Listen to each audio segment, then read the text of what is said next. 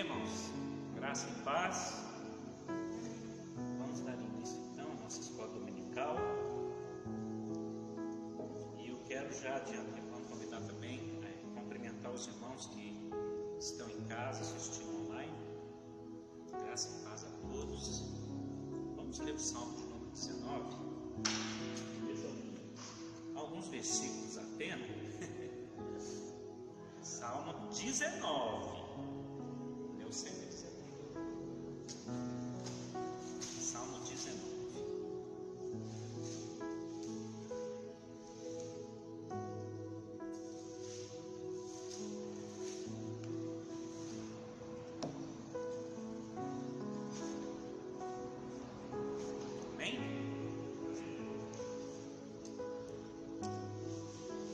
Céus proclamam a glória de Deus e o firmamento anuncia as obras das suas mãos. Um dia discursa a outro dia, e uma noite revela conhecimento a outra noite. Não há linguagem, nem há palavras, e deles não se ouve nem o som.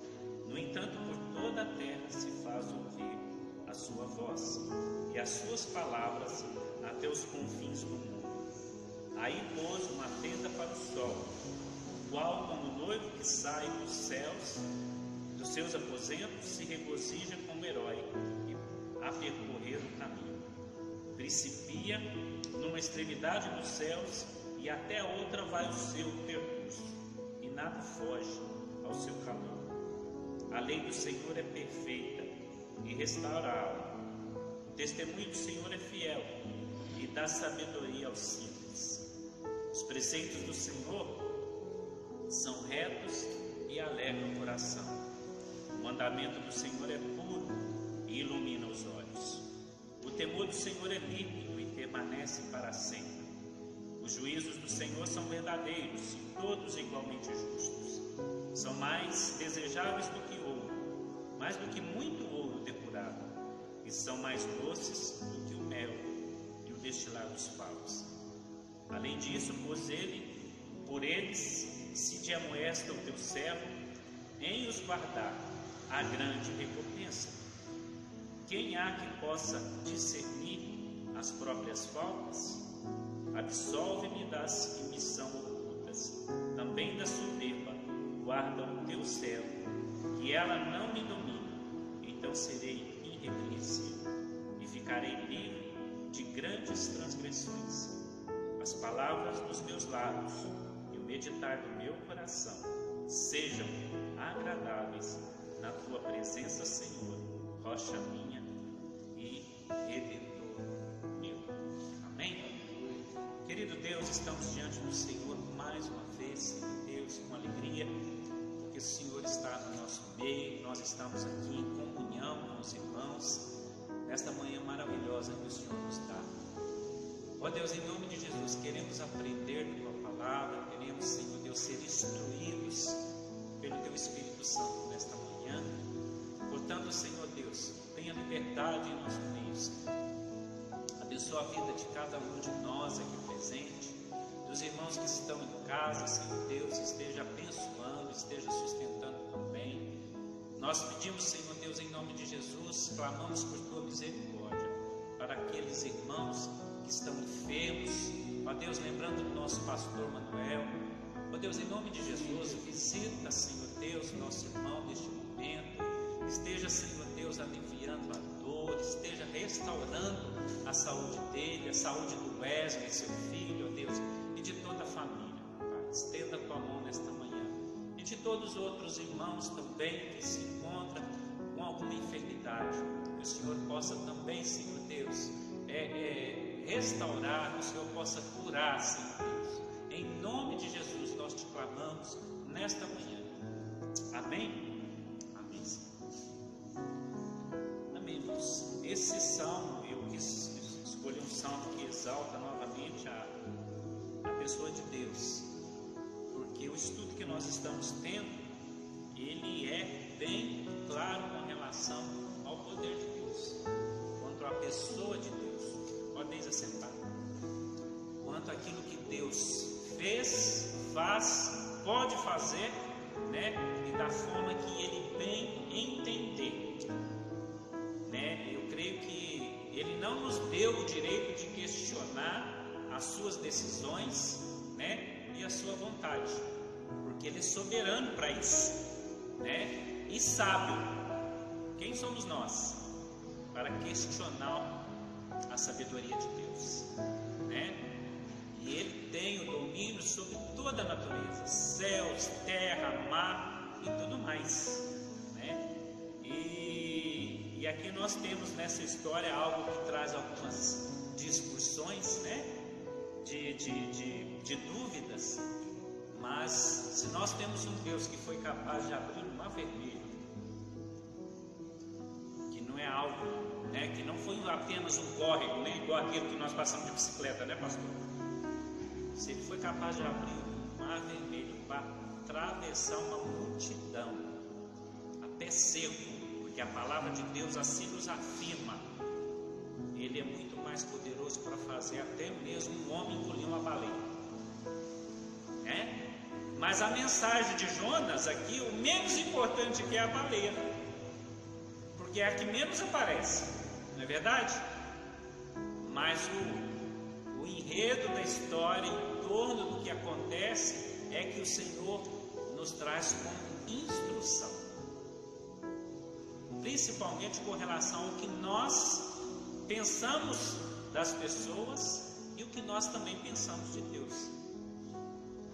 Nós temos relatos da Bíblia que no momento em que ninguém queria é, é, é, acreditar em Deus, ele faz uma mula falar, né? E aí? Então nós temos aqui nesse livro algo que exalta o poder e a grandeza de Deus. E ele mostra de uma forma amável como que ele pode ou não agir. E ele mostra para o profeta Jonas, né, diante de uma missão que foi colocada nas suas mãos, né? E muitas vezes Deus coloca missão nas nossas mãos. Às vezes nós não damos importância. Nós temos aqui o impacto da história de Jonas como sendo essa situação, né? Ele ouviu que Deus lhe chamou, que Deus ordenou, porém ele simplesmente tomou rumo contrário para o cumprimento da palavra de Deus. Eu quero fazer uma correção. Eu agradeço ao irmão Osés que eu vi ele agora e, e ele me fez essa correção na aula passada. Eu disse que um, a, a baleia vomitou Jonas na praia de Nínive, né? Só que Nínive não tinha praia. Né? Ele, a, a, praia mais próxima ali era a mais ou menos 500 quilômetros. Né? Então ele ainda teve que fazer aquele percurso, não sei se foi de, de a pé ou se foi de camelo, até Nínive, para cumprir Deus tinha feito. Né? Então isso é só para a gente trazer à memória né, a história. Né? Lembrando que o Jonas é aquele profeta que foi desobediente com relação à ordem de Deus. Né? E ele, na sua ignorância, vamos dizer assim, ou no seu, no seu pequeno raciocínio, ele achou que ele poderia se esconder de Deus. E foge. Né? E começa então a sofrer as consequências dessa infeliz decisão, que é de seguir o lado do lado contrário. Né? E ali nós vamos ver ali todos os, os, os participantes da história, os envolvidos, né, sendo instrumento de Deus, né? sendo temente a Deus de uma forma que Jonas não estava tendo ou sendo. Né? Nós vamos ver ali os marinheiros, né? quando eles percebem que tempestade que eles estavam vivendo ali no mar, a ponto de, de afundarem, é, era, era, era estranha para a época, eles começam então a clamar a Deus, a seus deuses. Aqui nós vemos aqui, gente, o pagão clamando para a sua fé naquilo que ele crê, algo que eles precisavam de resposta imediata. Mais adiante nós vamos ver eles clamando também ao próprio Deus de Jonas, né? Porque ele sabia quem era Deus dos céus, da terra e do mar. Eles clamam ao Deus de Jonas também, por misericórdia, para que eles não morram naquela tempestade. E dão exemplo ao próprio profeta, que na realidade deveria ser quem, né? Traz, é, deveria trazer um conforto para aquele povo que estava naquele barco, né? naquele navio, né?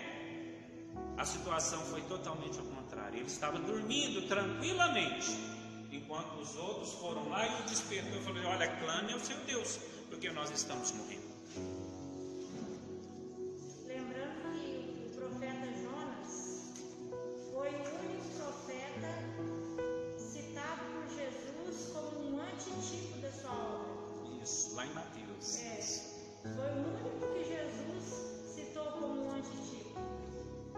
Exatamente, ele fala da mesma forma, né? lá em Mateus 12, da mesma forma que ele, Jesus fala, né? Da mesma forma que Jonas passou três dias no ventre de um peixe. Interessante, né? A história é citada aqui, nós vamos ter relato lá em Crônicas, né?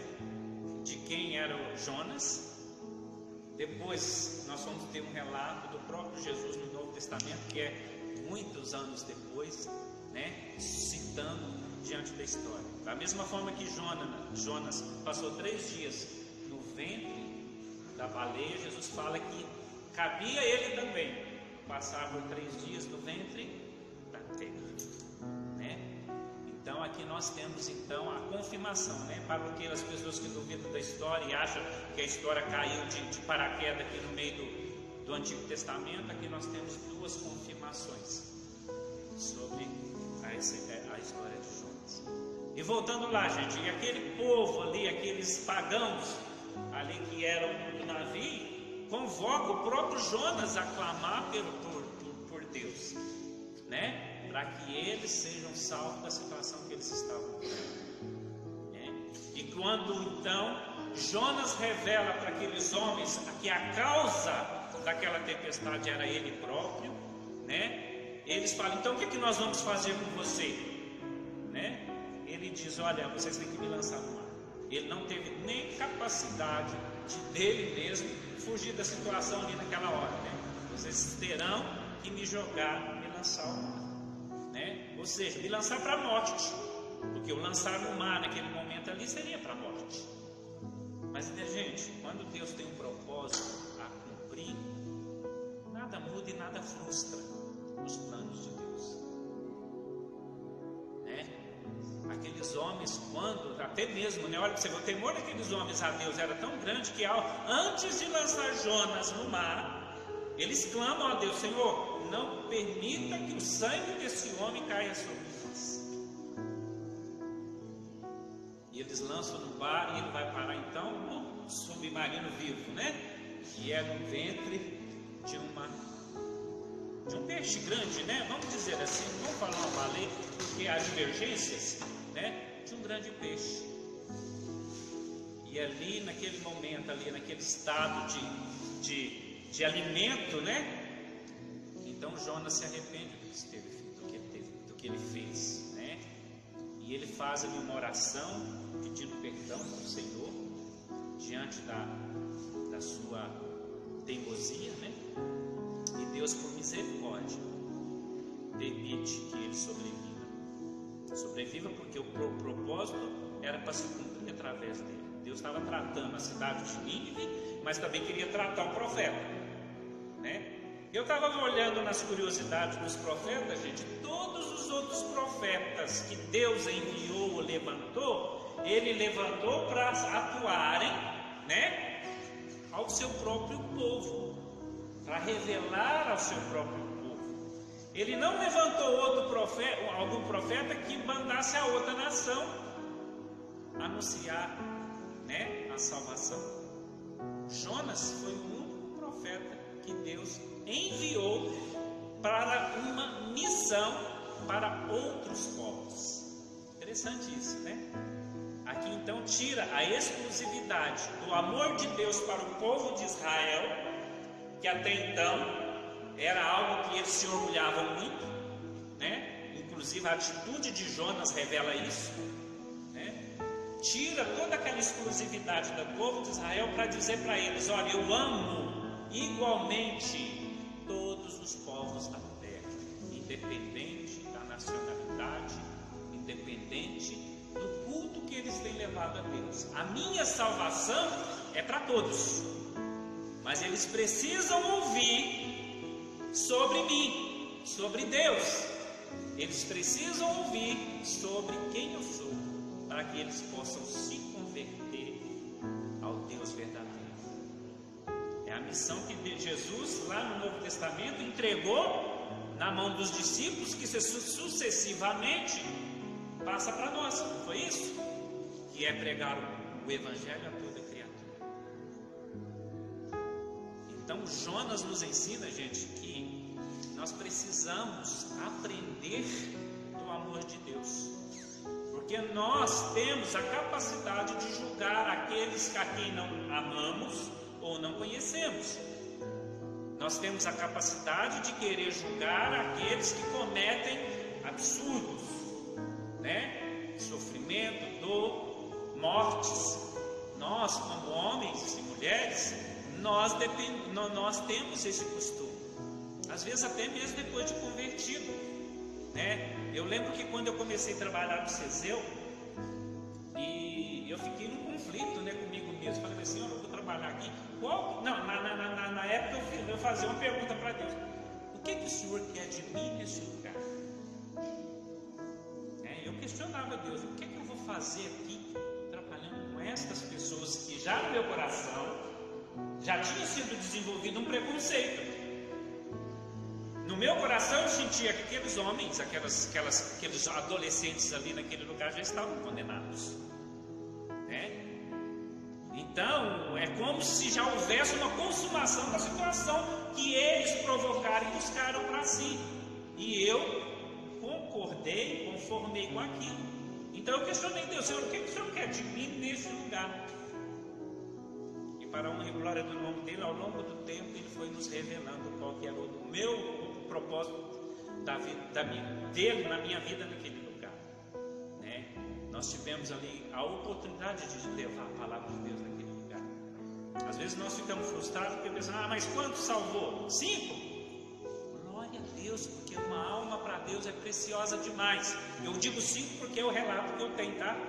Dos que nós tivemos ali, é, quando, enquanto nós é, tivemos trabalhando ali com um projeto evangelístico, nós tivemos cinco que foram resgatados. E desses cinco ainda tem contato e tenho certeza que eles foram realmente resgatados. Porque os cinco estão na presença do Senhor até hoje. É? Se, me deu, se Deus me colocou lá só para salvar esses cinco na ESMA, eu não sei. Mas outras pessoas continuam o projeto. E eu não fui lá, eu não estou lá mais porque eu fui dispensado. Mas outras pessoas têm esse mesmo objetivo. O tempo de Deus não é o nosso tempo, a vontade de Deus não é a nossa vontade. Então, se colocar à disposição de Deus é colocar-se à disposição de obedecer. É. E não precisaria ter acontecido nada disso na vida de Jonas se ele simplesmente tivesse obedecido o primeiro mandato de Deus. Mas o nosso coração, que é um coração né, injusto, muitas vezes quer julgar as consequências e as situações que nós vivemos, até mesmo no meio da nossa família. Viu? Fulano está sofrendo lá, ó, ele está pagando, ele está pagando por causa dos pecados dele. Né? E às vezes nós concordamos com isso. Nós esquecemos que o Deus é misericordioso. E mesmo que a pessoa seja assassina, mesmo que a pessoa seja o pior dos bandidos, se ela se dobrar o joelho diante do Senhor, Senhor, me perdoa. O Senhor está pronto para perdoar. E foi justamente a indignação de Jonas. Né? Porque ele foi lá e voltou do ventre do peixe, foi a Nínive, pregou para aquele povo. Aquele povo ouviu a pregação de Jonas. Olha lá, gente, ele, nem ele acreditava na pregação dele. Aquele povo ouviu a pregação dele, converteu-se. Não só o povo, como o próprio rei, porque chegou ao conhecimento do rei, fizeram um jejum para pedir perdão para Deus diante da situação que eles tinham provocado a Deus. E Deus, na sua rica misericórdia, perdoa aquela cidade.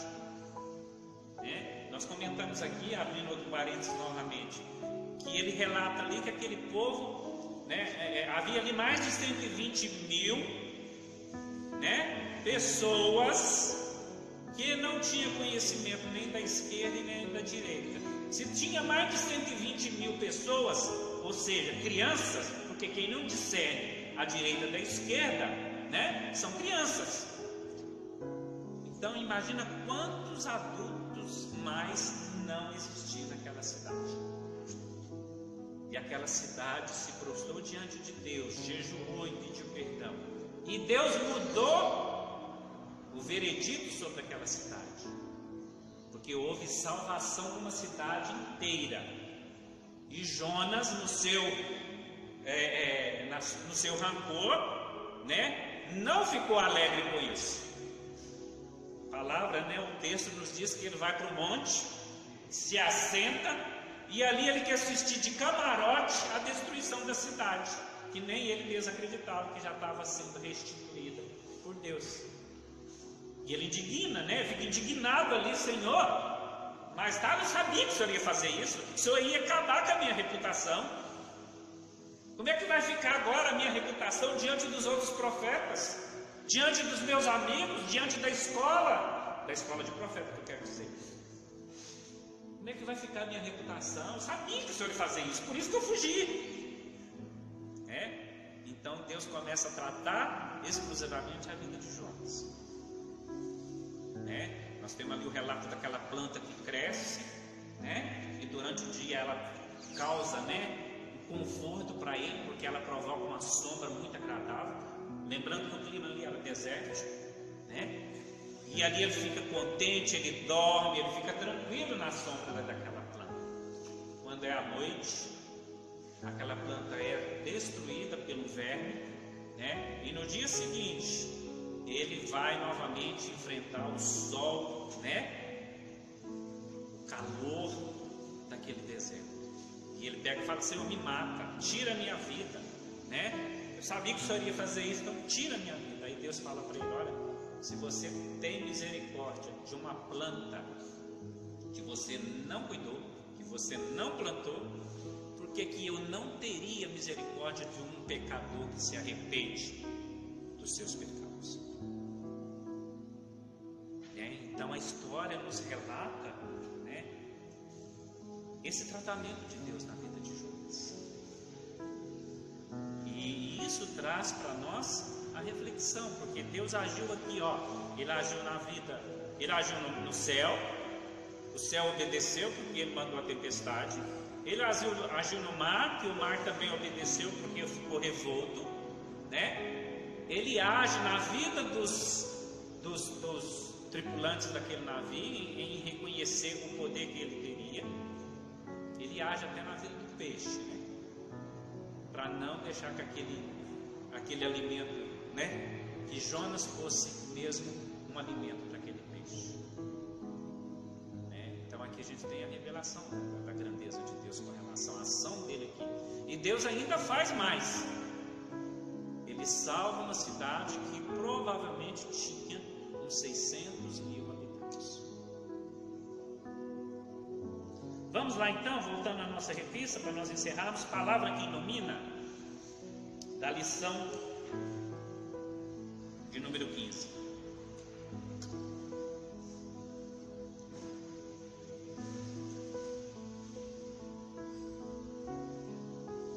Amém?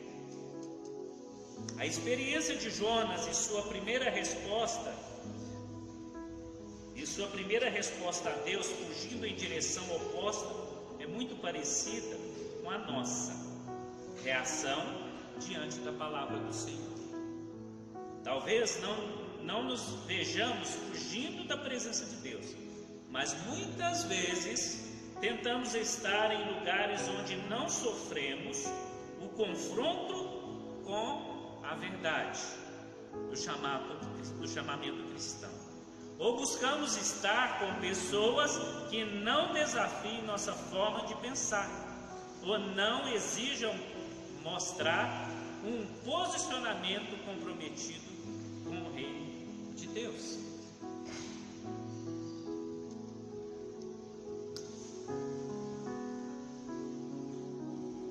Em situações que às vezes nos acometem, nós preferimos fugir, né, da responsabilidade. Queremos estar em locais ou situações que nos traz conforto. Não queremos estar no meio do povo de Deus, porque às vezes esse povo nos traz a lembrança daquilo que eu tenho que fazer como missão. Preferimos estar entre outros, né? Nós não fugimos conforme de, da cidade, né? Mas fugimos da situação. Muitas vezes nós cristãos e cristãs agimos dessa forma. Porque toda palavra que nós ouvimos, toda pregação, ela, ela não diretamente, mas de uma forma ou de outra, ela né, nos traz a consciência de que nós precisamos, precisamos prosseguir em testemunhar os feitos de Deus. O povo de Israel foi escolhido para ser testemunho dos feitos de Deus, não é isso? E o que Deus fez na minha vida, Ele fez justamente para que eu testemunhasse o feito dele na minha vida. Testemunhar quem? As pessoas com quem eu vou me relacionar. Eu vejo assim até no meio evangélico, assim, a pessoa está dentro da igreja, está trabalhando, está tudo. E é claro que quem exerce a função, ela é chamada a atenção, né, dentro da função que ela executa. Exemplo, em qualquer profissão? Aí a pessoa ela prefere sair dali para outro lugar, procurar uma, uma, um lugar onde ela possa ficar bem, tranquila consigo mesmo, sem saber que ela está deixando algum trabalho que Deus colocou na mão para fazer. Ela não tem nem o princípio de terminar o, o, o, a obrigação que foi dada a ela. Vamos colocar aqui de dois em dois anos. Então, o cargo que ela vai ocupar gasta dois anos para ela sair. Ela sai no meio, vai embora, sem dar satisfação, abandona. Isso é um abandono. Jonas também abandonou uma função que Deus deu para ele. A responsabilidade. Mas responsabilidade. Então acontece isso também no, no nosso meio. A palavra mesmo fala, muito procurarão aquelas que aquilo que agrada. Então também muita gente abandonando aquilo que Deus propôs. Não está errado ela sair daqui para pular. Mas e o compromisso? Ela cumpriu lá pelo menos? Lembrando que onde ela está, onde nós estivermos, né? quem está à nossa volta é nosso culto. Né? Se eu estou divertindo, gente, a palavra não está restringindo você a, seu, a sua diversão, ao seu sair de férias. Ela não está restringindo ao seu passeio. Ela está te dando liberdade para ser criativo nas situações que você está vivendo. Porque lá, em, lá nas férias, se eu estou passando férias na praia, de repente encostado ali com alguém que está do meu lado ali também, curtindo a praia, por que não ter ali um, um, um diálogo né, sobre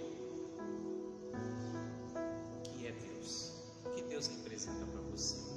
O que, que você acha da pessoa de Deus? Felizmente, o controle da vida e dos acontecimentos não estão em nossas mãos. Somos também, em algumas ocasiões, desafiados e desafiadas com a verdade sobre Deus, Sua graça e seu poder por pessoas que nem mesmo se declaram conhecedoras dele e algumas vezes Pior ainda, por pessoas que de declaradamente professam fé estranha à fé cristã, nos falando sobre Deus e demonstrando um temor que nos falta aqui e ali. Como Jonas no navio testemunhou de pessoas de diferentes credos, um temor de Deus que naquela hora lhe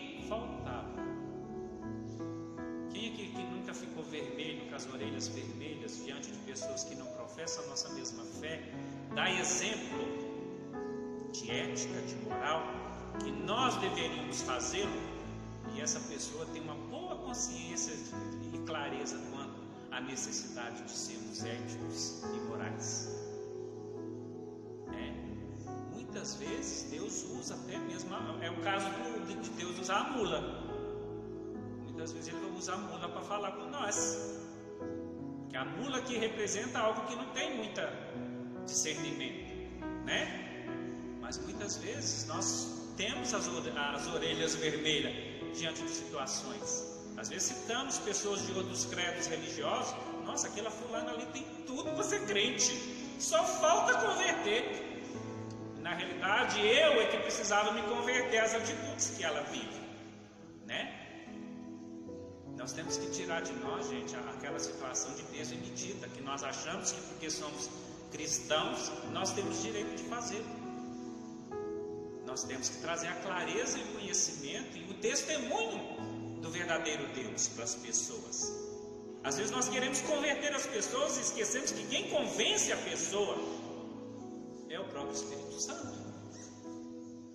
Você é testemunha, eu sou testemunha daquilo que Deus pode fazer, que está fazendo e vai continuar fazendo.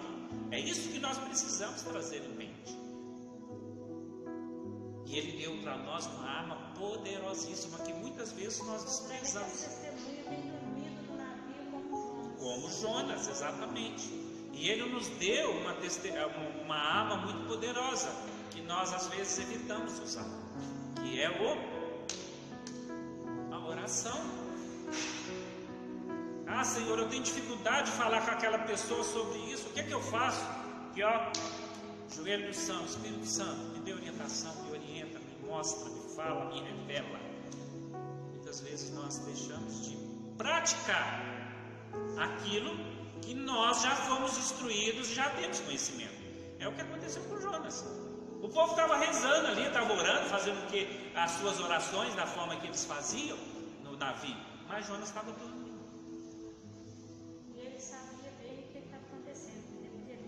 Ele, tinha conhecimento, né? E muitas vezes nós também temos esse discernimento. Olha, isso aí está acontecendo, e a gente cruza os braços, sabe que temos a resposta para resolver algumas dificuldades que nos envolvem, que envolvem as pessoas que estão à nossa volta, mas nós preferimos cruzar os braços porque nós não queremos nos manifestar como sendo testemunhas do Deus que é poderoso e pode fazer todas as coisas. Ah, não, manifestar no meu trabalho porque eles vão me criticar como crentinho ou como crentinha. Às vezes nós temos esse pensamento. É, é, é infantil esse pensamento? É sim. Mas nós às vezes vivemos ele. De medo de chocar as pessoas. Nossa, ele é crente, ela é crente. E aí nós fazemos que nem Jonas, fugimos da nossa responsabilidade. Nós sabemos que não importa onde ou quando é impossível fugir da presença de Deus. E seu convite ecoa em nossos corações e mentes até que o. O que está escrito aí? Respondamos. Se Deus tem um propósito, gente, para cumprir através da sua vida, Ele vai cumprir. Ele vai cumprir. Porque se Ele te trouxe a vida, Ele não trouxe simplesmente a vida por trazer, Ele te trouxe por um propósito. Ele vai fazer cumprir de uma forma ou outra. E quando nos calamos, até as pedras podem clamar. Olha só, quem disse isso?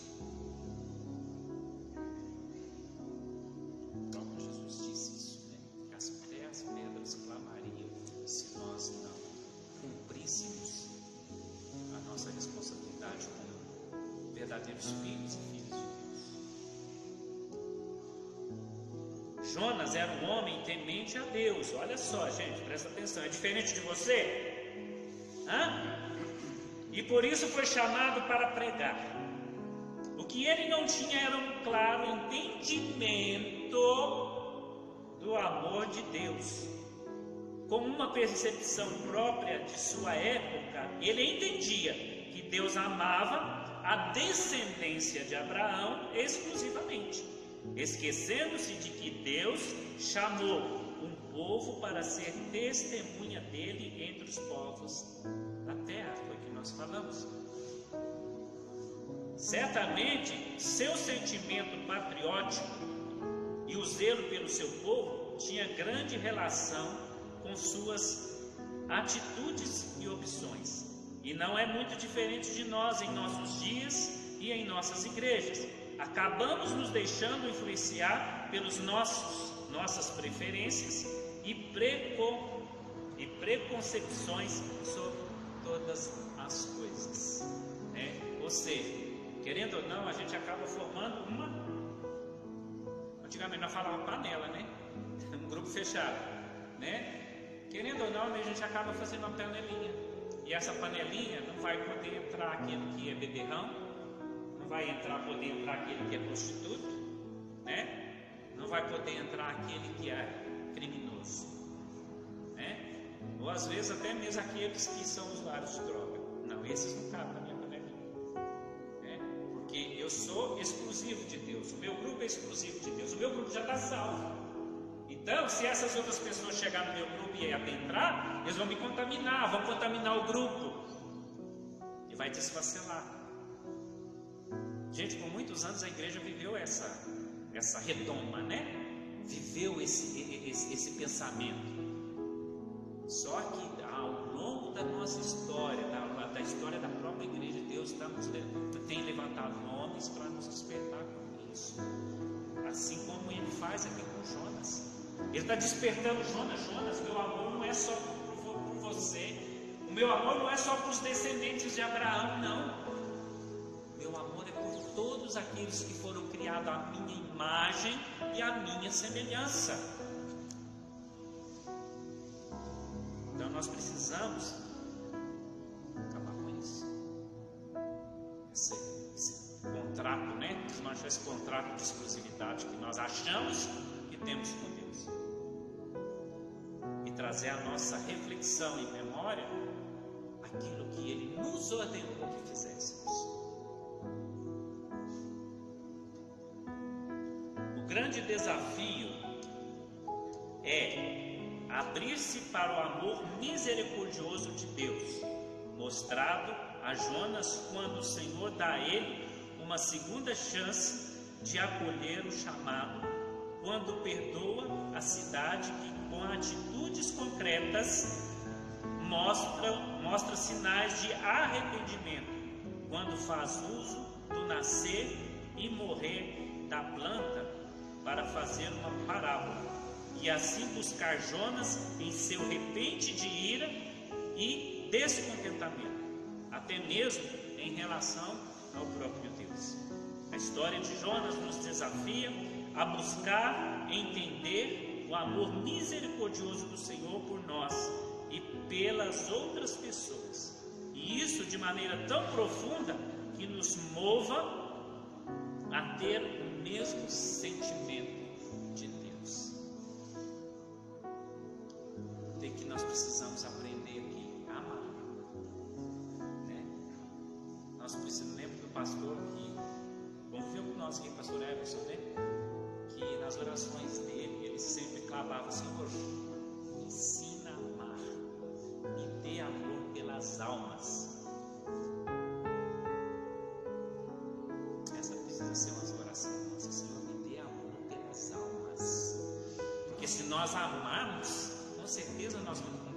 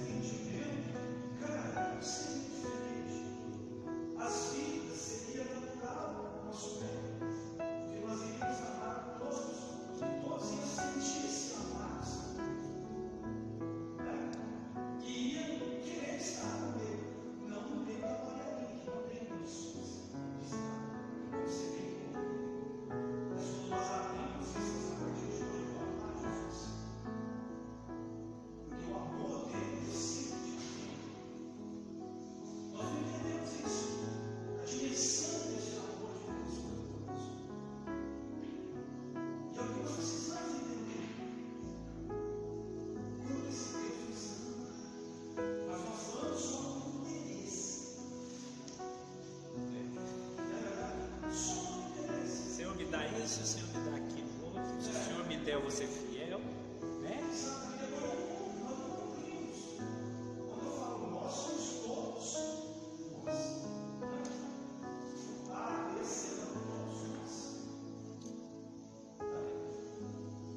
É verdade. Ação missionária, que foi aquilo que foi colocado na mão de Jonas, né? E até outras pessoas. Sem dúvida, uma das marcas desta biografia do profeta Jonas. Deus sinaliza aqui um movimento que começa a ser percebido no meio de seu povo. A ideia de pregação e ensino sobre Deus e sua vontade como um estilo de vida proposto para os seus fiéis. Outro erro que cometemos, quando nós queremos evangelizar as pessoas, nós queremos que de imediato a pessoa muda. Imediato ela larga os vícios, né? De imediato ela para de fumar, né? Porque se isso não acontecer, não tem salvação para ela. Nós esquecemos do ensinamento de Jesus que ele nos convida a vir para ele com os nossos fardos. O que, que são os meus fardos? São as minhas doenças, as minhas imperfeições, as minhas anomalias. Ele está te convidando a vir para Ele com todas essas anomalias, com todo esse fardo. Se você estiver disposto, Ele vai te ajudar a carregá-los e livrar-se deles. É outra situação que nós precisamos pensar. Ah, não, porque Fulano lá bebe demais, ele acorda, ele, ele, ele levanta bebendo, tem, dorme bebendo. Gente, não cabe nós julgarmos. Da mesma forma que Deus te ama, Ele ama aquele lá está vivendo essa situação. Foi uma coisa que me chocou muito com a pastora Ney, quando eu fui para daquele jeito que a gente era, né? Usuário de droga e tudo, eu ouvia rock, ela nunca mandou parar.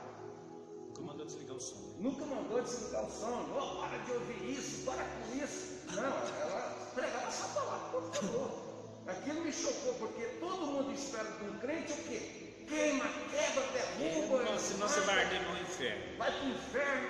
Não, ela me deu uma. Eu falo que ela me chocou, porque eu, eu esperava isso. Quando eu cheguei para esperava isso. Não, ela me deu a chance de optar, de ser verdadeiramente livre através da palavra. Amém. Conhecereis a verdade e a verdade vos libertará. A nossa missão é mostrar a verdade. A libertação do vício, da maldade, né, do pecado, vai vir através do conhecimento da verdade. Não é a verdade que liberta? E a verdade é a palavra de Deus. Então, às vezes, nós não temos essa concepção. Eu tenho que mostrar para os meus, né, para, para as pessoas que eu quero levar uma orientação, para as pessoas que eu estou evangelizando, que o princípio é conhecer a verdade de Deus. A verdade de Deus é aquele que criou a toda, é, é aquela que, que diz que Deus criou todas as coisas que há no céu, na terra e no mar, né? E que o homem, por se contaminar com o pecado, que é algo que Deus não gosta, Deus fez um projeto, um plano de redimir o homem, porque Ele ama tanto esse homem que Ele criou a sua imagem e semelhança, que Ele quer resgatar de volta para Ele. Mas com pecado não há possibilidade. E é aqui que eu vou mostrar, olha, e a vontade de Deus é essa que está descrita aqui nesse livro, que muitas vezes as pessoas ignoram. E como que eu vou viver essa verdade? Conhecendo. Conhecereis a verdade e ela vos libertará. Foi isso que aconteceu comigo e eu creio que aconteceu com todos vocês. Esse é o versículo mais conhecido do Brasil hoje. No mundo, né? Não, através do presidente. Ah, é? Foi, É. o versículo mais conhecido hoje que tem no Brasil. É conhecido Foi citado, verdade. né? foi citado pelo presidente. Então, gente, é complicado? Não é. É simples. A palavra- As coisas de Deus são simples. Nós é que complicamos. Sabe por quê? Porque nós temos aqui um, um departamento de sentimento que nós queremos distribuir porções dele. Ó, para esse aqui é uma porção maior. Para esse aqui, mais ou menos. Para aquele lá, se der e sobrar alguma coisa, eu vou dar uma porção do meu sentimento para ele. Ao passo que em Deus, olha só o diferencial. Em Deus, esse sentimento, a porção dele é igual para todos. É aqui que nós não, às vezes não, não, queremos entender, né? Eu acho que aqui é porque não queremos entender, não é isso?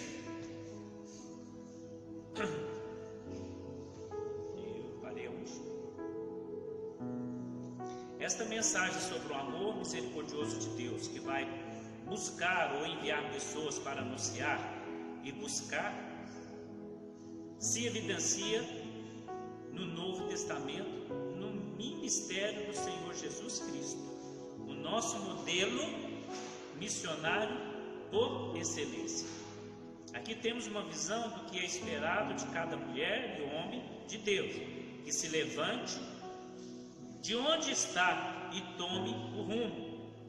A quem ainda não conhece o Senhor, Criador do céu, da terra e do mar, aquele que fez todas as coisas visíveis das invisíveis e que tem o poder para fazer todas as coisas e por isso pode transformar toda a vida humana e restaurar a imagem dele corrompida pelo pecado e pelo distanciamento da vontade perfeita nosso Deus e Pai.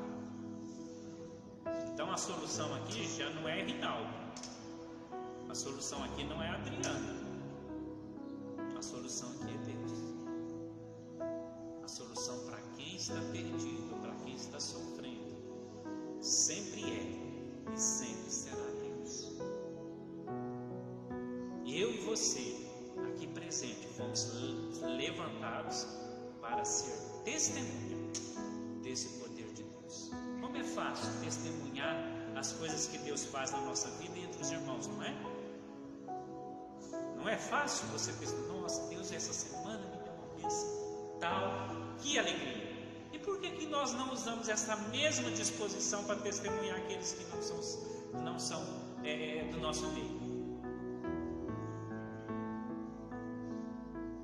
Nós anulamos, nós fazemos que? Nós não fugimos, mas nós procuramos situações mais confortáveis, né? De estarmos ocupados para que nós não, não, não, não façamos. Né? E aí fica, nós vamos passando de tempo em tempo e nós estamos atrasando com isso, né? A volta de Cristo. De certa forma, nós atrasamos a volta de Cristo, porque Cristo não vai voltar sem que todo ouvido ouça do amor de Deus.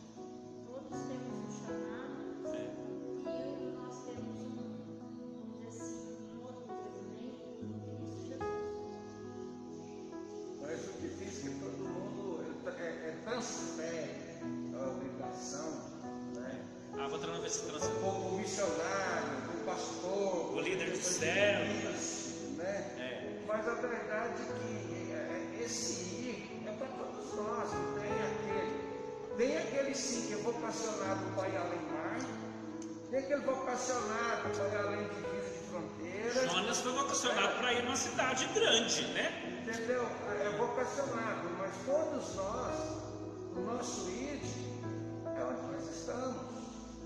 É no serviço, é no caminhar, é até mesmo em uma pescada, igual aconteceu comigo lá, lá em Tocantins. Pescando, o camarada começou a choramingar para o meu lado.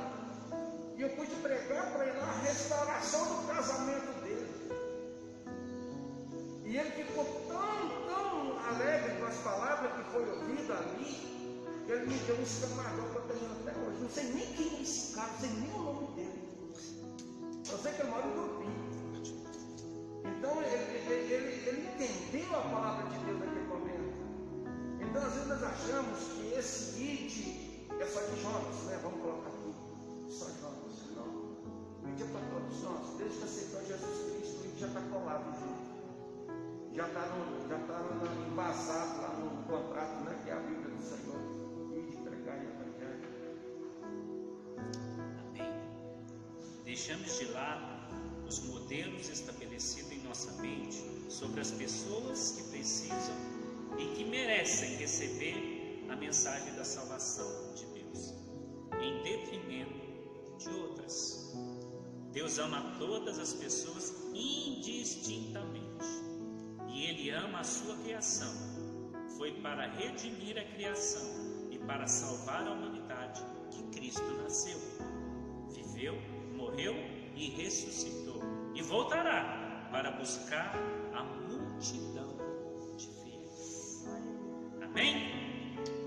Tenho uma, eu vivi uma experiência também uma vez que nessa questão de querer julgar, né? Se devo ou não fazer, se eu devo, se eu tenho ou não capacidade. Num dos projetos missionários que eu participei, acho que eu já até relatei isso aqui. É, a gente vai de casa em casa para evangelizar. Muitos nos recebem, outros não recebem, outros nos convidam a entrar. E, e, e a gente anda de dois em dois, de três em três pessoas. Na cidade de Lucas, do Rio Verde. Acho que foi lá, foi lá mesmo que aconteceu isso. Nós fomos para um bairro e tinha uma casinha assim bem afastada da rua, uma, assim, uma casa bem antiga, com muita planta, né? E a gente chamava, chamava e ninguém atendia. E a pessoa que estava comigo, ah, vamos para o outro que esse aqui não, aqui não tem ninguém.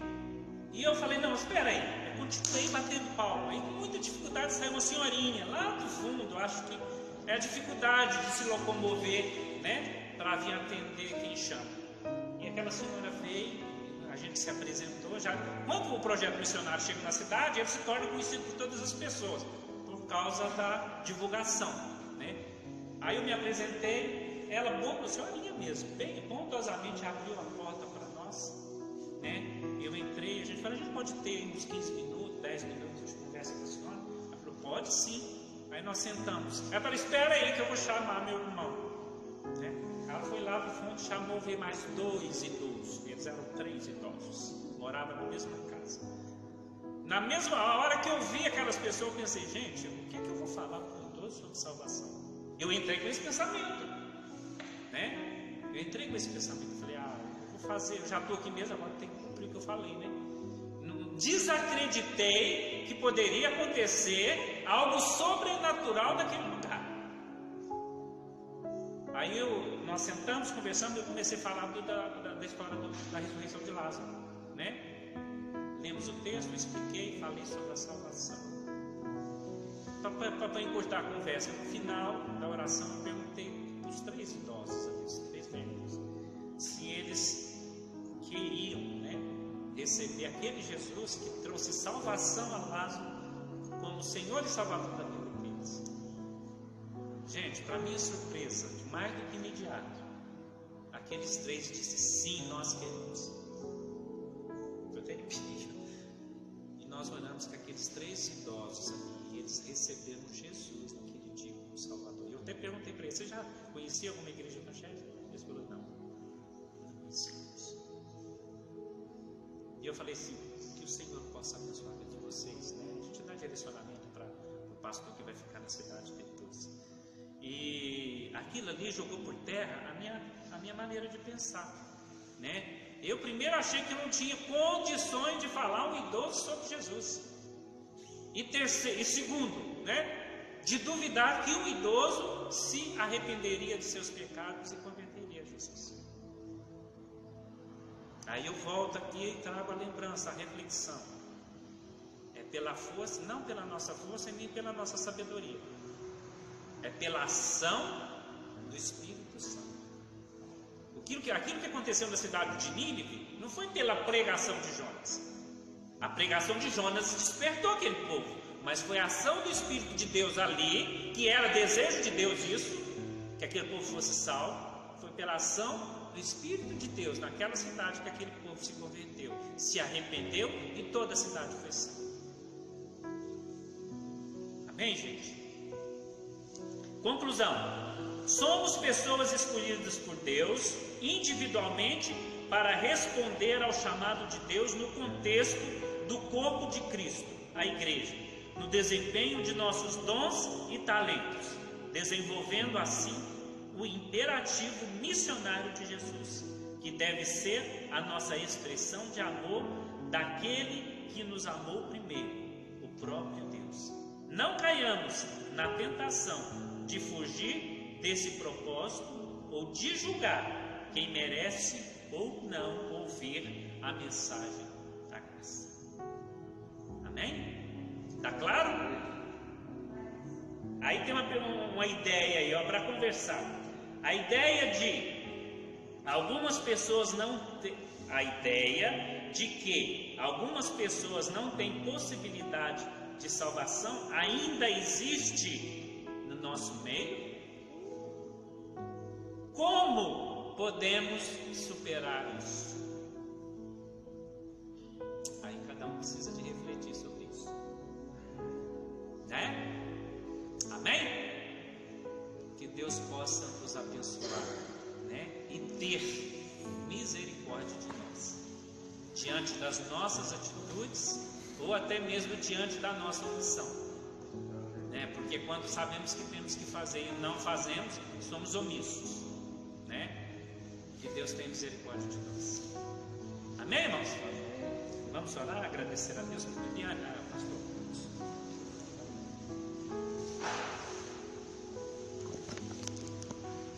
Amém, queridos? Antes de nós orarmos,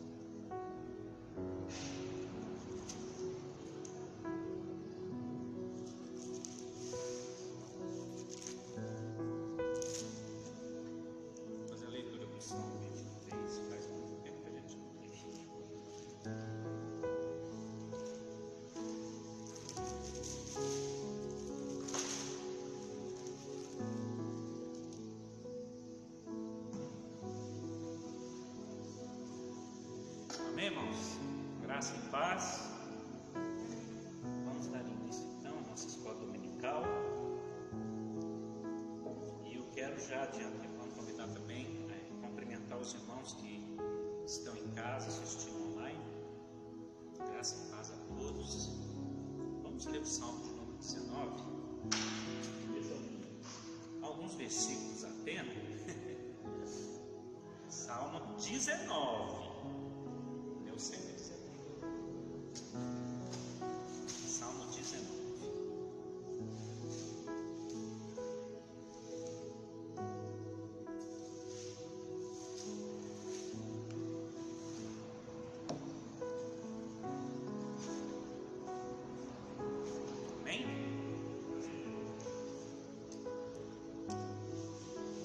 Céus proclamam a glória de Deus e o firmamento anuncia as obras das suas mãos. Um dia discursa outro dia, e uma noite revela conhecimento a outra noite. Não há linguagem, nem há palavras, e deles não se ouve nem o som.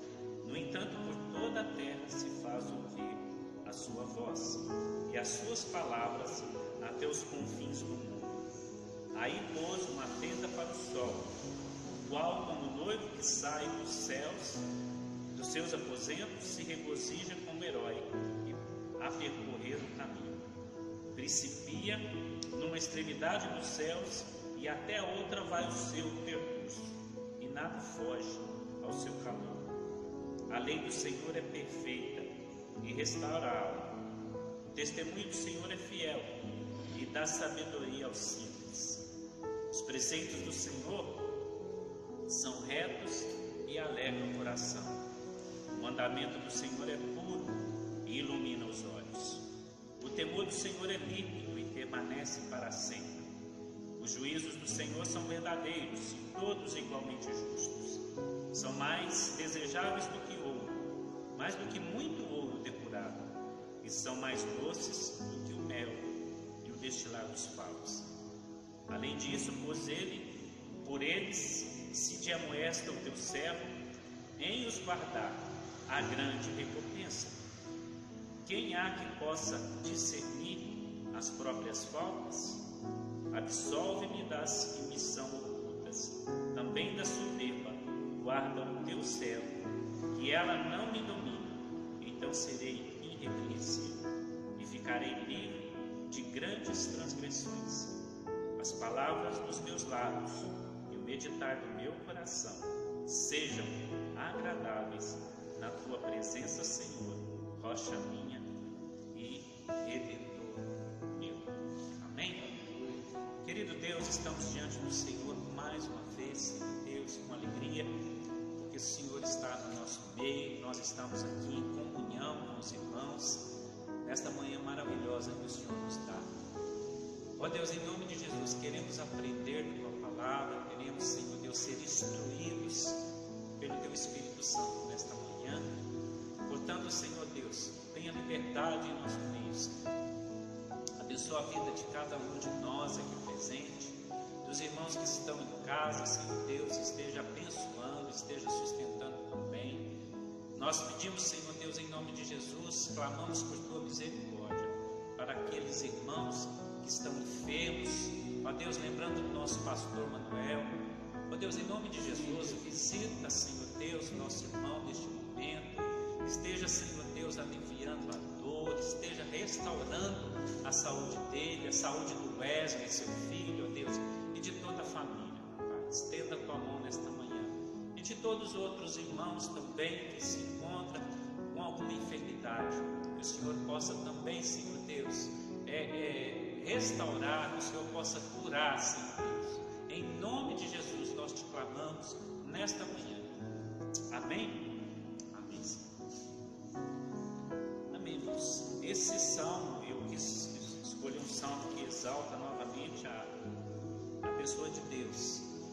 Porque o estudo que nós estamos tendo, ele é bem claro com relação ao poder de Deus, quanto à pessoa de Podem assentar.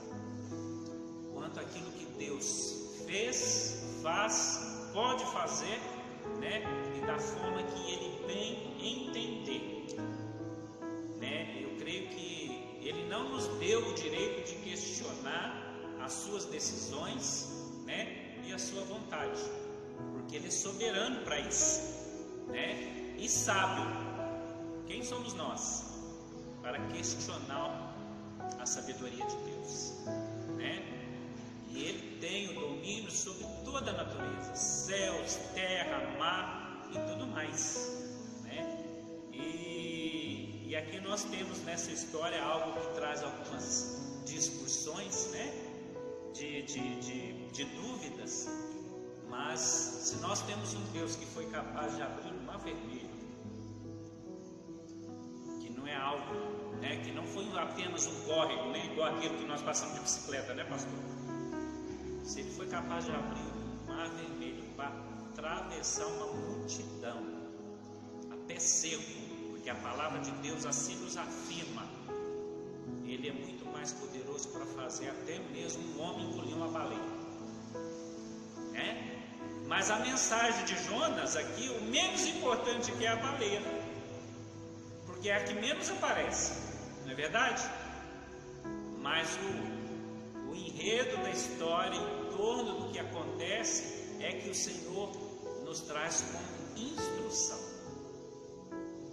principalmente com relação ao que nós pensamos das pessoas e o que nós também pensamos de Deus.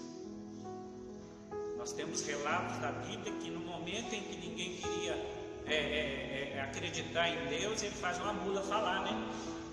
E aí? então nós temos aqui nesse livro algo que exalta o poder e a grandeza de Deus. E ele mostra de uma forma amável como que ele pode ou não agir. E ele mostra para o profeta Jonas, né? Diante de uma missão que foi colocada nas suas mãos, né? E muitas vezes Deus coloca missão nas nossas mãos. Às vezes nós não damos importância. Nós temos aqui o impacto da história de Jonas como sendo essa situação, né? Ele ouviu que Deus lhe chamou, que Deus ordenou, porém ele simplesmente tomou rumo contrário para o cumprimento da palavra de Deus. Eu quero fazer uma correção. Eu agradeço ao irmão Osés que eu vi ele agora e, e ele me fez essa correção na aula passada. Eu disse que um, a, a baleia vomitou Jonas na praia de Nínive, né? Só que Nínive não tinha praia. Né? Ele, a, a praia mais próxima ali era a mais ou menos 500 quilômetros. Né? Então ele ainda teve que fazer aquele percurso, não sei se foi de, de a pé ou se foi de camelo, até Nínive, para cumprir Deus tinha feito. Né? Então isso é só para a gente trazer à memória né, a história. Né? Lembrando que o Jonas é aquele profeta que foi desobediente com relação à ordem de Deus. Né? E ele, na sua ignorância, vamos dizer assim, ou no seu, no seu pequeno raciocínio, ele achou que ele poderia se esconder de Deus. E foge. Né? E começa então a sofrer as consequências dessa infeliz decisão, que é de seguir o lado do lado contrário. Né?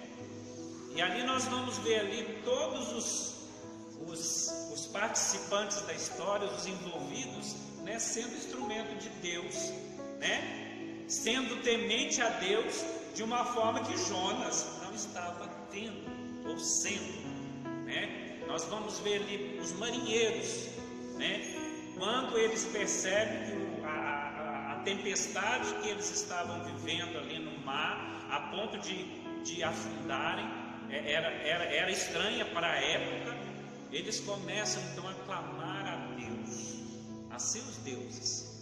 Aqui nós vemos aqui, gente, o pagão clamando para a sua fé, naquilo que ele crê, algo que eles precisavam de resposta imediata. Mais adiante nós vamos ver eles clamando também ao próprio Deus de Jonas, né? Porque ele sabia quem era Deus dos céus, da terra e do mar. Eles clamam ao Deus de Jonas também, por misericórdia, para que eles não morram naquela tempestade. E dão exemplo ao próprio profeta, que na realidade deveria ser quem, né? Traz, é, deveria trazer um conforto para aquele povo que estava naquele barco, né, naquele navio, né? A situação foi totalmente ao contrário. Ele estava dormindo tranquilamente, enquanto os outros foram lá e o despertou e falou: Olha, clame ao seu Deus, porque nós estamos morrendo.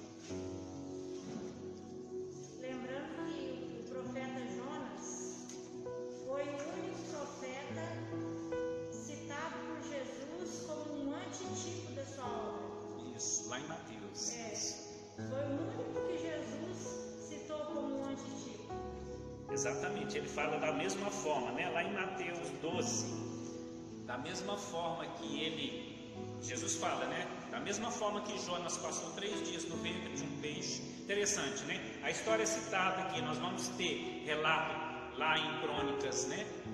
De quem era o Jonas. Depois nós vamos ter um relato do próprio Jesus no Novo Testamento, que é muitos anos depois, né? Citando diante da história. Da mesma forma que Jonas, Jonas passou três dias no ventre da baleia, Jesus fala que cabia ele também passar por três dias no ventre da terra. Né? Então aqui nós temos então a confirmação, né? Para aquelas pessoas que duvidam da história e acham que a história caiu de, de paraquedas aqui no meio do, do Antigo Testamento, aqui nós temos duas confirmações sobre a, a história de Jonas. E voltando lá, gente, e aquele povo ali, aqueles pagãos ali que eram no navio, convoca o próprio Jonas a clamar pelo, por, por, por Deus, né? para que eles sejam salvos da situação que eles estavam. Né? E quando então Jonas revela para aqueles homens que a causa daquela tempestade era ele próprio, né? Eles falam: então o que, é que nós vamos fazer com você, né? Ele diz: olha, vocês têm que me lançar. Ele não teve nem capacidade de dele mesmo fugir da situação ali naquela hora, né? Vocês terão que me jogar, me lançar ao mar, né? Ou seja, me lançar para a morte, porque o lançar no mar naquele momento ali seria para a morte. Mas, gente, quando Deus tem um propósito a cumprir, nada muda e nada frustra os planos de Deus. Aqueles homens, quando, até mesmo, né, olha para você ver, o temor daqueles homens a Deus era tão grande que, ao, antes de lançar Jonas no mar, eles clamam a Deus: Senhor, não permita que o sangue desse homem caia sobre E eles lançam no bar e ele vai parar então no submarino vivo, né? Que é no ventre de uma de um peixe grande, né? Vamos dizer assim, vamos falar uma baleia, porque há divergências, né? De um grande peixe. E ali naquele momento, ali naquele estado de, de, de alimento, né? Então Jonas se arrepende do que, esteve, do que, teve, do que ele fez, né? E ele faz ali uma oração pedindo perdão ao Senhor diante da, da sua teimosia, né? Deus, por misericórdia, permite que ele sobreviva. Sobreviva porque o propósito era para se cumprir através dele. Deus estava tratando a cidade de Nínive, mas também queria tratar o profeta, né? Eu estava olhando nas curiosidades dos profetas, gente, todos os outros profetas que Deus enviou ou levantou, ele levantou para atuarem, né, ao seu próprio povo, para revelar ao seu próprio povo. Ele não levantou outro profeta, algum profeta que mandasse a outra nação anunciar, né, a salvação. Jonas foi o único profeta que Deus enviou para uma missão para outros povos. Interessante isso, né? Aqui então tira a exclusividade do amor de Deus para o povo de Israel, que até então era algo que eles se orgulhavam muito, né? Inclusive a atitude de Jonas revela isso, né? Tira toda aquela exclusividade do povo de Israel para dizer para eles: olha, eu amo igualmente todos os povos da terra, independente da nacionalidade, independente que eles têm levado a Deus. A minha salvação é para todos, mas eles precisam ouvir sobre mim, sobre Deus. Eles precisam ouvir sobre quem eu sou, para que eles possam se converter ao Deus verdadeiro. É a missão que Jesus, lá no Novo Testamento, entregou na mão dos discípulos, que sucessivamente passa para nós, não foi isso? que é pregar o Evangelho a toda Então, Jonas nos ensina, gente, que nós precisamos aprender do amor de Deus, porque nós temos a capacidade de julgar aqueles a quem não amamos ou não conhecemos. Nós temos a capacidade de querer julgar aqueles que cometem absurdos, né? Sofrimento, dor, mortes, nós, como homens e mulheres, nós, depend... nós temos esse costume.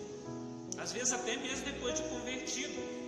Né? Eu lembro que quando eu comecei a trabalhar no Ceseu, e eu fiquei num conflito né, comigo mesmo. Falei assim, eu vou trabalhar aqui. Qual... Não, na, na, na, na época eu, eu fazia uma pergunta para Deus. O que, que o Senhor quer de mim nesse lugar? É, eu questionava Deus, o que, que eu vou fazer aqui estas pessoas que já no meu coração já tinha sido desenvolvido um preconceito. No meu coração eu sentia que aqueles homens, aquelas, aquelas, aqueles adolescentes ali naquele lugar já estavam condenados. Né? Então é como se já houvesse uma consumação da situação que eles provocaram e buscaram para si. E eu, com acomodei, conformei com aquilo. Então eu questionei Deus, Senhor, o que, que o Senhor quer de mim nesse lugar? Para a honra e glória do nome dele, ao longo do tempo, ele foi nos revelando qual que era o meu o propósito da vida, da minha, dele na minha vida naquele lugar. Né? Nós tivemos ali a oportunidade de levar a palavra de Deus naquele lugar. Às vezes nós ficamos frustrados porque pensamos, ah, mas quanto salvou? Cinco? Glória a Deus, porque uma alma para Deus é preciosa demais. Eu digo cinco porque é o relato que eu tenho, tá? Dos que nós tivemos ali, é, quando, enquanto nós é, tivemos trabalhando ali com um projeto evangelístico, nós tivemos cinco que foram resgatados. E desses cinco ainda tem contato e tenho certeza que eles foram realmente resgatados. Porque os cinco estão na presença do Senhor até hoje. É? Se, me deu, se Deus me colocou lá só para salvar esses cinco na eu não sei. Mas outras pessoas continuam o projeto. E eu não fui lá, eu não estou lá mais porque eu fui dispensado. Mas outras pessoas têm esse mesmo objetivo. Então, o tempo de Deus não é o nosso tempo, a vontade de Deus não é a nossa vontade. Então, se colocar à disposição de Deus é colocar-se à disposição de obedecer. É. E não precisaria ter acontecido nada disso na vida de Jonas se ele simplesmente tivesse obedecido o primeiro mandato de Deus. Coração, que é um coração né, injusto, que muitas vezes quer julgar as consequências e as situações que nós vivemos, até mesmo no meio da nossa família. Viu?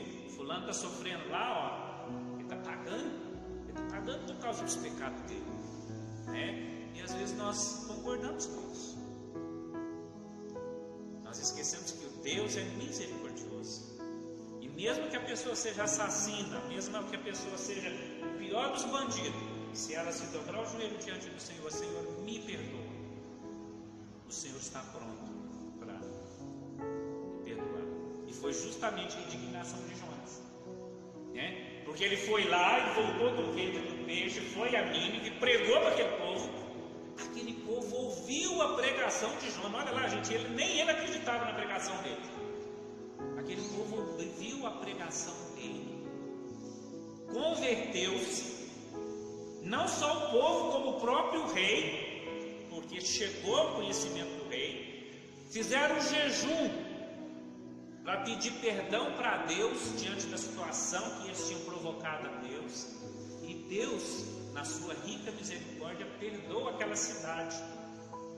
Né? Nós comentamos aqui, abrindo outro parênteses novamente, que ele relata ali que aquele povo, né, é, é havia ali mais de 120 mil né, pessoas que não tinham conhecimento nem da esquerda e nem da direita. Se tinha mais de 120 mil pessoas, ou seja, crianças, porque quem não discerne a direita da esquerda, né, são crianças.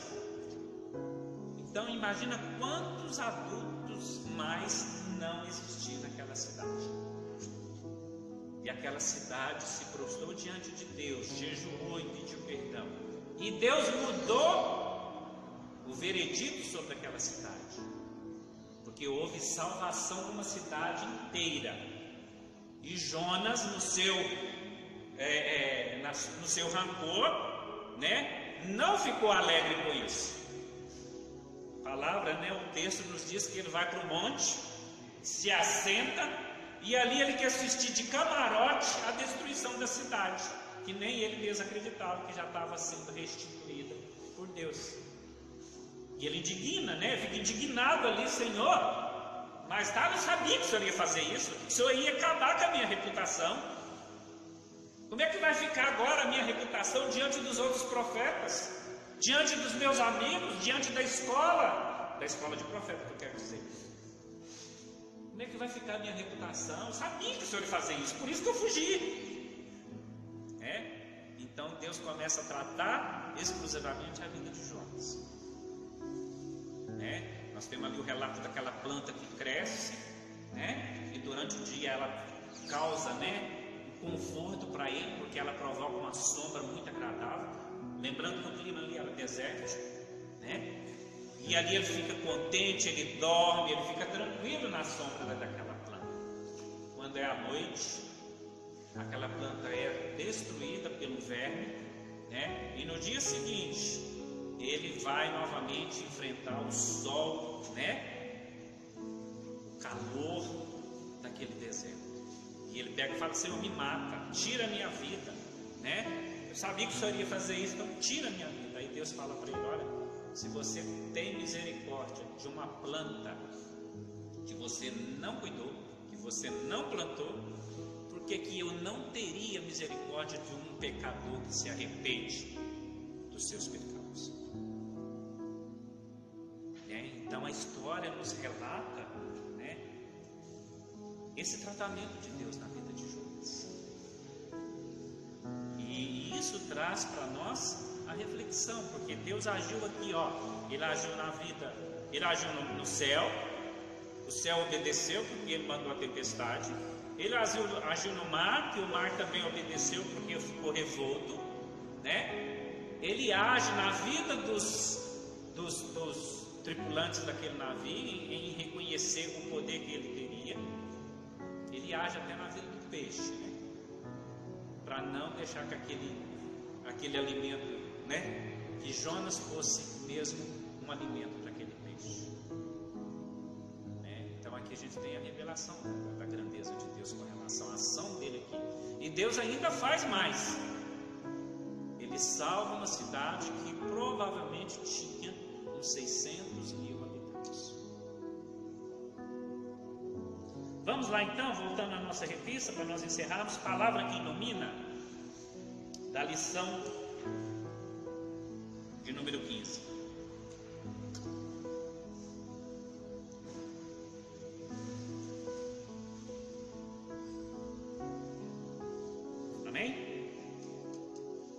A experiência de Jonas e sua primeira resposta,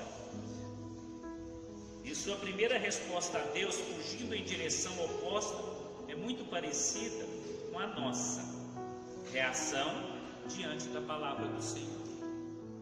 Talvez não, não nos vejamos fugindo da presença de Deus, mas muitas vezes tentamos estar em lugares onde não sofremos o confronto com a verdade do, chamado, do chamamento cristão. Ou buscamos estar com pessoas que não desafiem nossa forma de pensar, ou não exijam mostrar um posicionamento comprometido com o reino de Deus.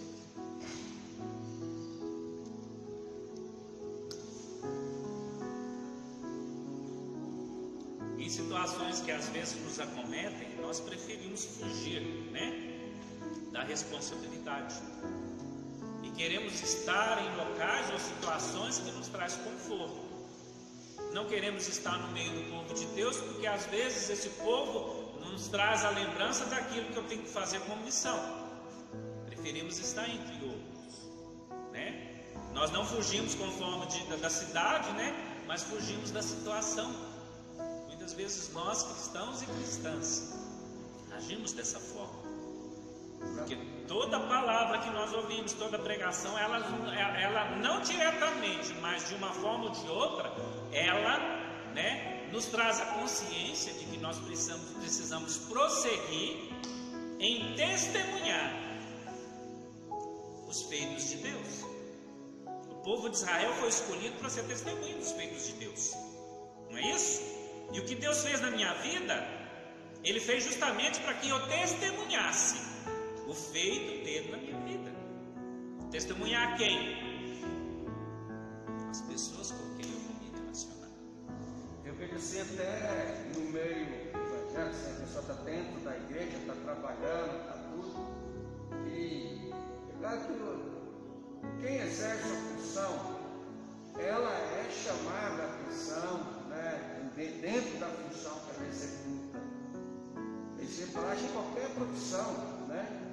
Aí a pessoa ela prefere sair dali para outro lugar, procurar uma, uma, um lugar onde ela possa ficar bem, tranquila consigo mesmo, sem saber que ela está deixando algum trabalho que Deus colocou na mão para fazer. ela não tem nem o princípio de terminar o, o, o, a obrigação que foi imputada a ela. Nós vamos colocar aqui de dois em dois anos. Então, o cargo que ela vai ocupar gasta dois anos para ela sair. Ela sai no meio, vai embora, sem dar satisfação, abandona. Isso é um abandono. Jonas também abandonou uma função que Deus deu para ele. A responsabilidade. A responsabilidade. Então acontece isso também no, no nosso meio. A palavra mesmo fala, muito procurarão aquelas que falam aquilo que agrada. Então também muita gente abandonando aquilo que Deus propôs. Não está errado ela sair daqui e fracular. Mas e o compromisso? Ela cumpriu lá, pelo menos? Lembrando que onde ela está, onde nós estivermos, né? quem está à nossa volta é nosso culto. Né? Se eu estou divertindo, gente, não, a palavra não está restringindo você a, seu, a sua diversão, ao seu sair de férias. Ela não está restringindo ao seu passeio. Ela está te dando liberdade para ser criativo nas situações que você está vivendo. Porque lá, lá nas férias, se eu estou passando férias na praia, de repente encostado ali com alguém que está do meu lado ali também, curtindo a praia, por que não ter ali um, um, diálogo sobre o que é Deus, o que Deus representa para você, o que, que você acha da pessoa de Deus? Felizmente, o controle da vida e dos acontecimentos não estão em nossas mãos. Somos também em algumas ocasiões desafiados e desafiadas com a verdade sobre Deus, sua graça e seu poder por pessoas que nem mesmo se declaram conhecedoras dele, e algumas vezes, pior ainda, por pessoas que de declaradamente professam fé estranha à fé cristã, nos falando sobre Deus e demonstrando um temor que nos falta aqui e ali. Como Jonas no navio testemunhou de pessoas de diferentes credos, um temor de Deus que naquela hora lhe faltava. Quem aqui que nunca ficou vermelho, com as orelhas vermelhas, diante de pessoas que não professam a nossa mesma fé, dá exemplo de ética, de moral, que nós deveríamos fazê-lo e essa pessoa tem uma boa consciência e clareza quanto à necessidade de sermos éticos e morais. Muitas vezes Deus usa até mesmo, é o caso de Deus usar a mula. Muitas vezes Ele vai usar a mula para falar com nós. Que a mula que representa algo que não tem muita discernimento, né? Mas muitas vezes nós temos as, as orelhas vermelhas diante de situações. Às vezes citamos pessoas de outros credos religiosos, nossa, aquela fulana ali tem tudo para ser crente, só falta converter. Na realidade, eu é que precisava me converter às atitudes que ela vive, né? Nós temos que tirar de nós, gente, aquela situação de peso e medida que nós achamos que porque somos cristãos nós temos direito de fazer. Nós temos que trazer a clareza e o conhecimento e o testemunho do verdadeiro Deus para as pessoas. Às vezes nós queremos converter as pessoas e esquecemos que quem convence a pessoa é o próprio Espírito Santo. Você é testemunha, eu sou testemunha daquilo que Deus pode fazer, que está fazendo e vai continuar fazendo. É isso que nós precisamos trazer em mente. E Ele deu para nós uma arma poderosíssima que muitas vezes nós desprezamos. Como Jonas, exatamente. E Ele nos deu uma, uma arma muito poderosa nós às vezes evitamos usar, que é o a oração. Ah, Senhor, eu tenho dificuldade de falar com aquela pessoa sobre isso. O que é que eu faço? Que ó, joelho no Santo, Espírito Santo, me dê orientação, me orienta, me mostra, me fala, me revela. Muitas vezes nós deixamos de praticar aquilo que nós já fomos instruídos já temos conhecimento. É o que aconteceu com Jonas. O povo estava rezando ali, estava orando, fazendo o que? As suas orações da forma que eles faziam no navio.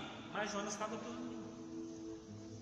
E ele sabia bem o que estava acontecendo. Ele, mesmo ele tinha conhecimento, né? E muitas vezes nós também temos esse discernimento. Olha, isso aí está acontecendo. E a gente cruza os braços, sabe que temos a resposta para resolver algumas dificuldades que nos envolvem, que envolvem as pessoas que estão à nossa volta mas nós preferimos cruzar os braços porque nós não queremos nos manifestar como sendo testemunhas do Deus que é poderoso e pode fazer todas as coisas. Ah, não, vou me manifestar no meu trabalho porque eles vão me criticar como crentinho ou como crentinha. Às vezes nós temos esse pensamento. É, é, é infantil esse pensamento? É sim, mas nós às vezes vivemos ele. De medo de chocar as pessoas.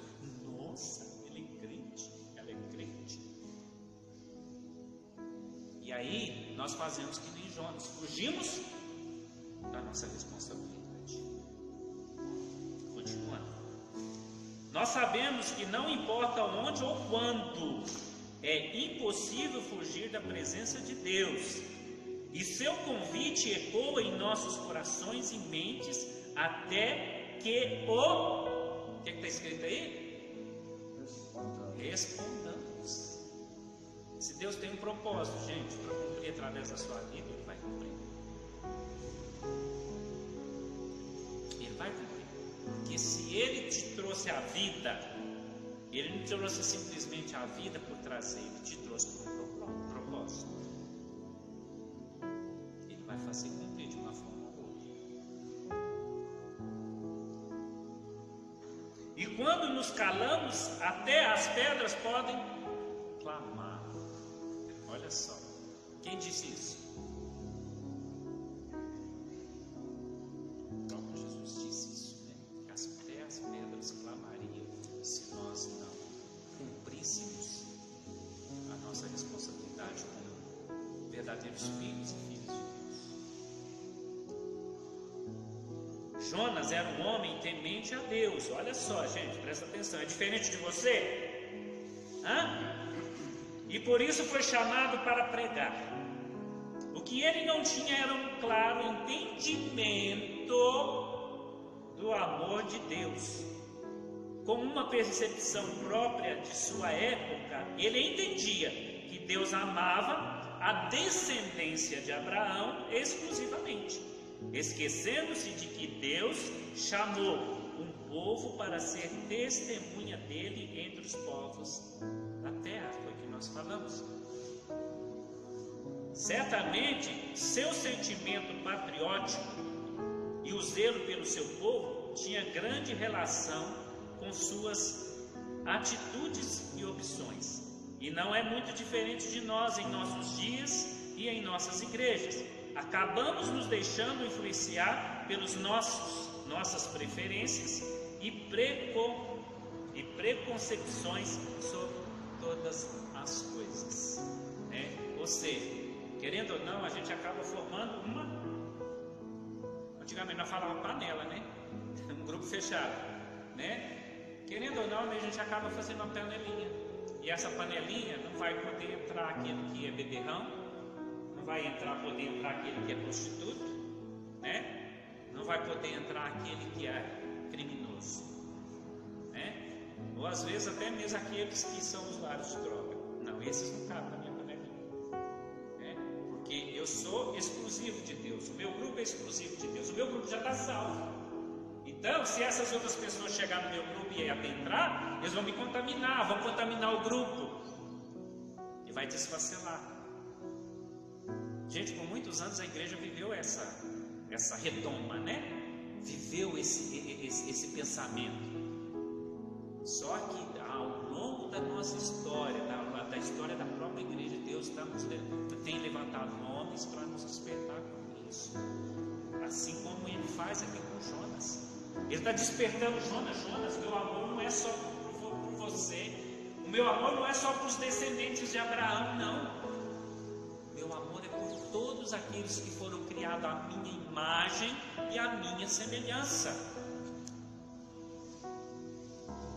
Então nós precisamos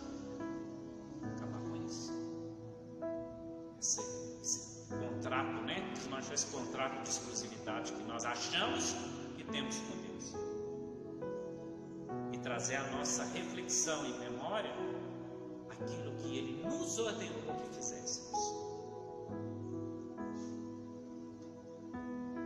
O grande desafio é abrir-se para o amor misericordioso de Deus, mostrado a Jonas quando o Senhor dá a ele uma segunda chance de acolher o chamado, quando perdoa a cidade que, com atitudes concretas, mostra, mostra sinais de arrependimento, quando faz uso do nascer e morrer da planta para fazer uma parábola e assim buscar Jonas em seu repente de ira e descontentamento, até mesmo em relação ao próprio Deus. A história de Jonas nos desafia a buscar entender o amor misericordioso do Senhor por nós e pelas outras pessoas. E isso de maneira tão profunda que nos mova a ter o mesmo sentimento de Deus. O que nós precisamos aprender Nós precisamos, lembro do pastor que confiou com nós aqui, pastor Everson, né? Que nas orações dele, ele sempre clamava, Senhor, ensina a amar, me dê amor pelas almas. Essa precisa ser uma oração nossa, Senhor, me dê amor pelas almas. Porque se nós amarmos, com certeza nós vamos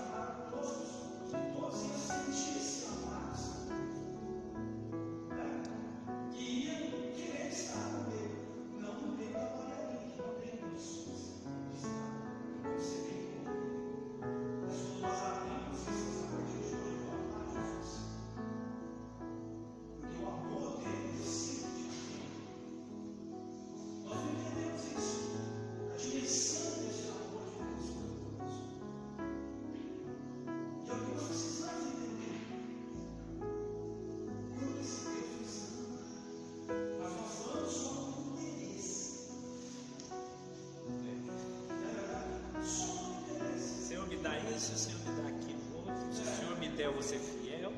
Né?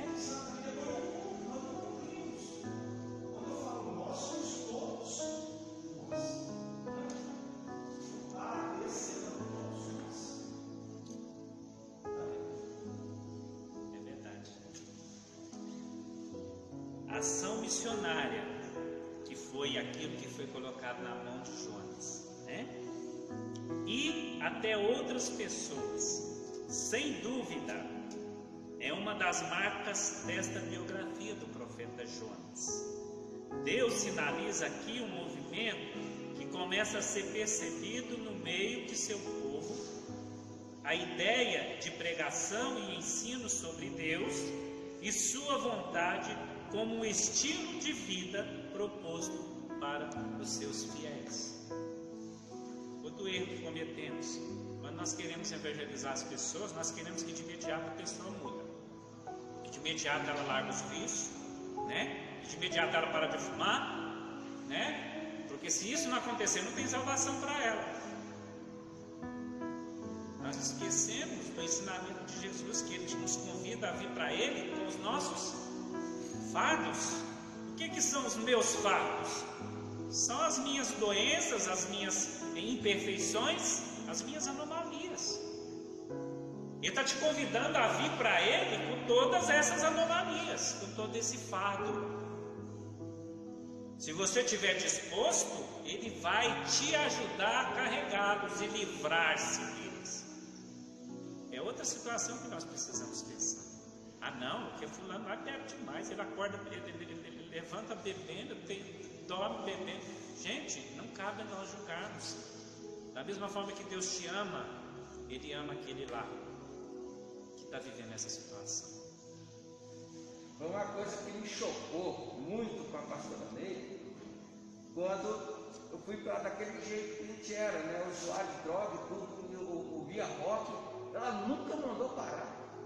Nunca mandou desligar o som. Nunca mandou desligar o som, oh, para de ouvir isso, para com isso. Não, ela pregava essa palavra, por favor. Aquilo me chocou, porque todo mundo espera de um crente o quê? Queima, quebra, derruba. Não, senão você vai arder no inferno. Vai para o inferno. Não, ela me deu uma. Eu falo que ela me chocou, porque eu, eu esperava isso. Quando eu cheguei para esperava isso. Não, ela me deu a chance de optar, de ser verdadeiramente livre através da palavra. Amém. Conhecereis a verdade e a verdade vos libertará. A nossa missão é mostrar a verdade.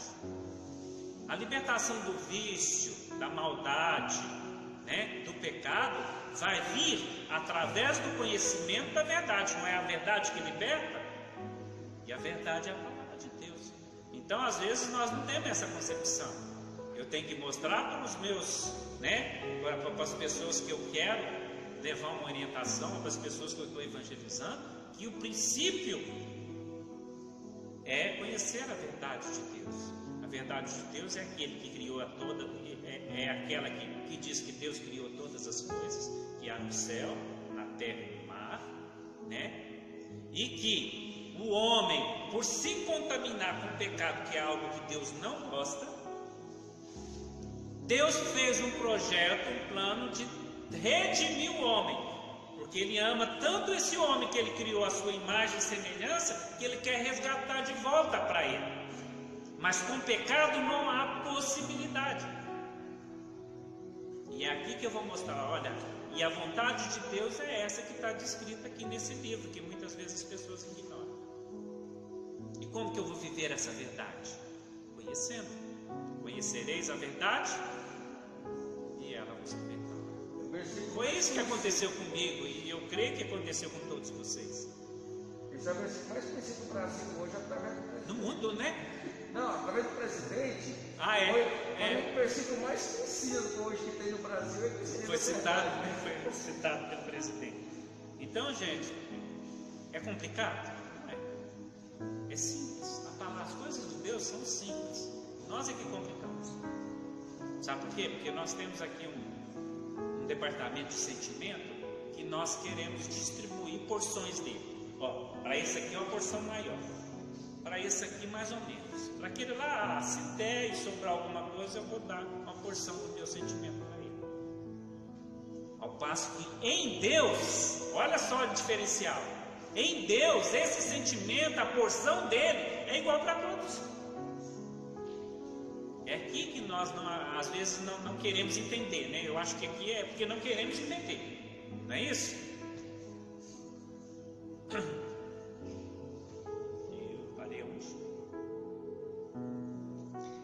Mensagem sobre o amor misericordioso de Deus, que vai buscar ou enviar pessoas para anunciar e buscar, se evidencia no Novo Testamento, no ministério do Senhor Jesus Cristo, o nosso modelo missionário por excelência.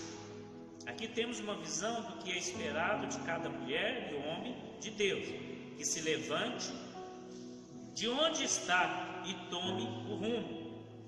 A quem ainda não conhece o Senhor, Criador do céu, da terra e do mar, aquele que fez todas as coisas visíveis das invisíveis e que tem o poder para fazer todas as coisas e por isso pode transformar toda a vida humana e restaurar a imagem dele corrompida pelo pecado e pelo distanciamento da vontade perfeita nosso Deus e Pai. Então a solução aqui já não é Rinaldo. A solução aqui não é Adriana. A solução aqui é Deus. A solução para quem está perdido, para quem está sofrendo, sempre é e sempre será Deus. Eu e você, aqui presente, fomos levantados para ser testemunha desse poder de Deus. Como é fácil testemunhar as coisas que Deus faz na nossa vida entre os irmãos, não é? Não é fácil você pensar, nossa, Deus essa semana me deu uma bênção, tal, que alegria. E por que, que nós não usamos essa mesma disposição para testemunhar aqueles que não são, não são é, do nosso meio? Nós anulamos, nós fazemos o que? Nós não fugimos, mas nós procuramos situações mais confortáveis, né? De estarmos ocupados para que nós não, fa não, não, não façamos. Né? E aí fica, nós vamos passando de tempo em tempo e nós estamos atrasando com isso, né? A volta de Cristo. De certa forma, nós atrasamos a volta de Cristo.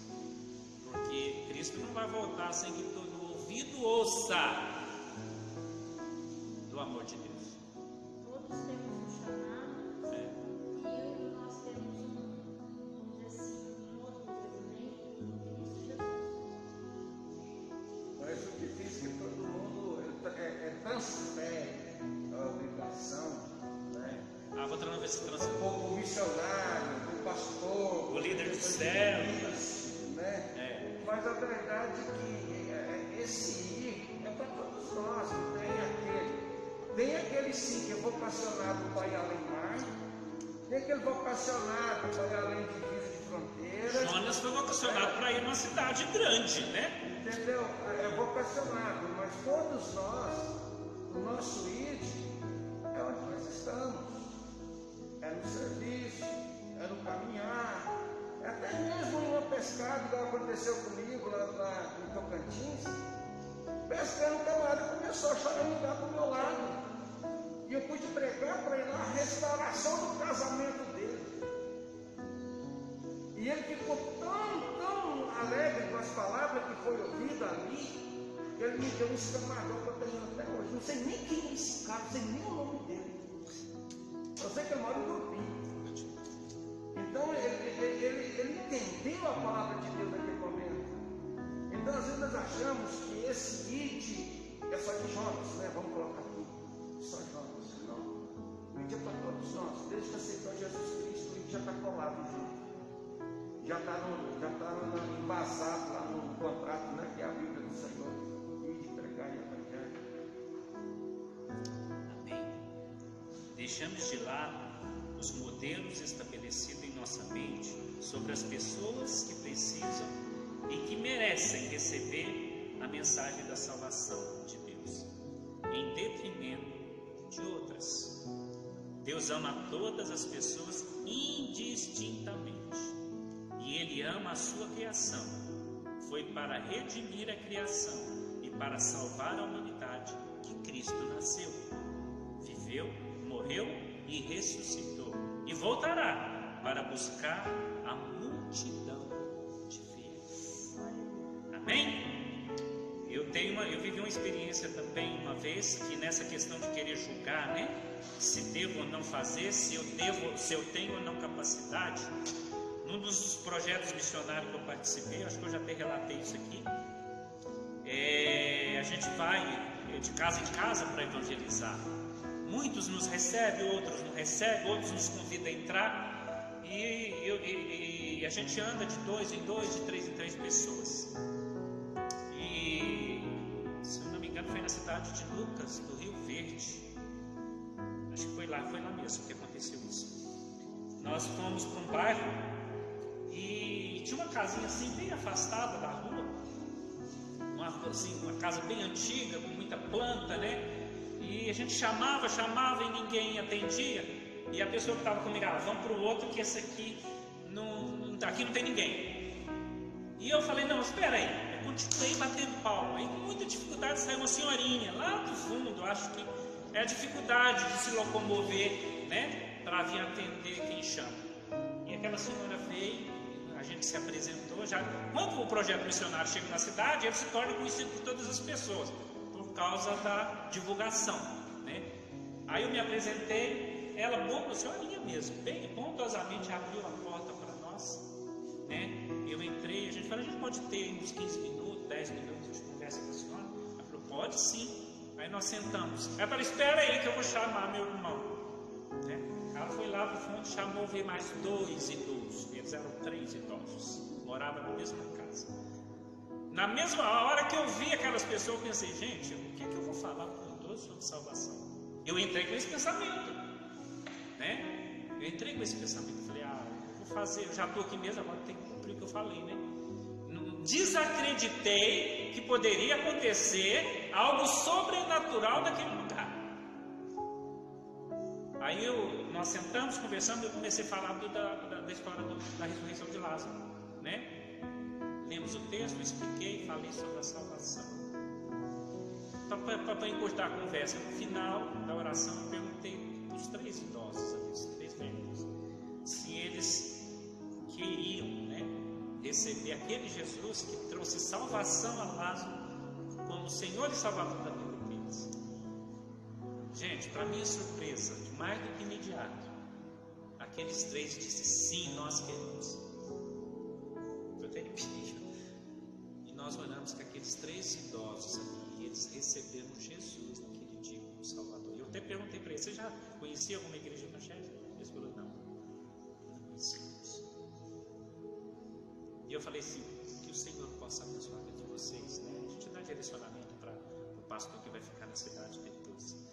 E aquilo ali jogou por terra a minha, a minha maneira de pensar, né? Eu primeiro achei que não tinha condições de falar um idoso sobre Jesus.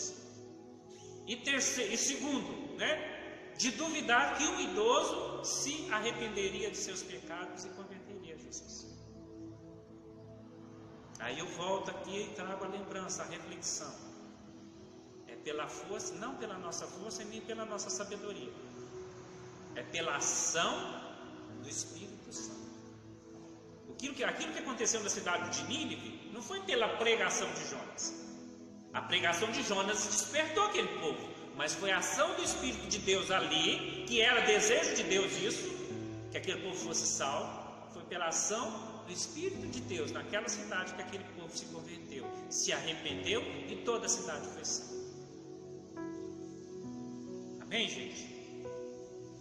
Conclusão: somos pessoas escolhidas por Deus individualmente para responder ao chamado de Deus no contexto do corpo de Cristo, a igreja, no desempenho de nossos dons e talentos, desenvolvendo assim o imperativo missionário de Jesus, que deve ser a nossa expressão de amor daquele que nos amou primeiro, o próprio Deus. Não caiamos na tentação de fugir desse propósito ou de julgar quem merece ou não ouvir a mensagem da graça. Amém? Está claro? Aí tem uma, uma ideia aí, ó, para conversar. A ideia de algumas pessoas não ter, a ideia de que algumas pessoas não têm possibilidade de salvação ainda existe no nosso meio? Como podemos superar isso? Aí cada um precisa de refletir sobre isso. Né? Amém?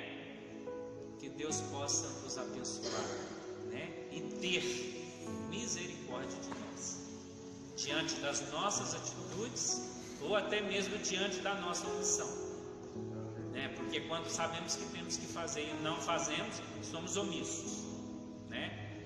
Que Deus tenha misericórdia de nós. Amém, irmãos? Vamos orar, agradecer a Deus por Liliana, pastor.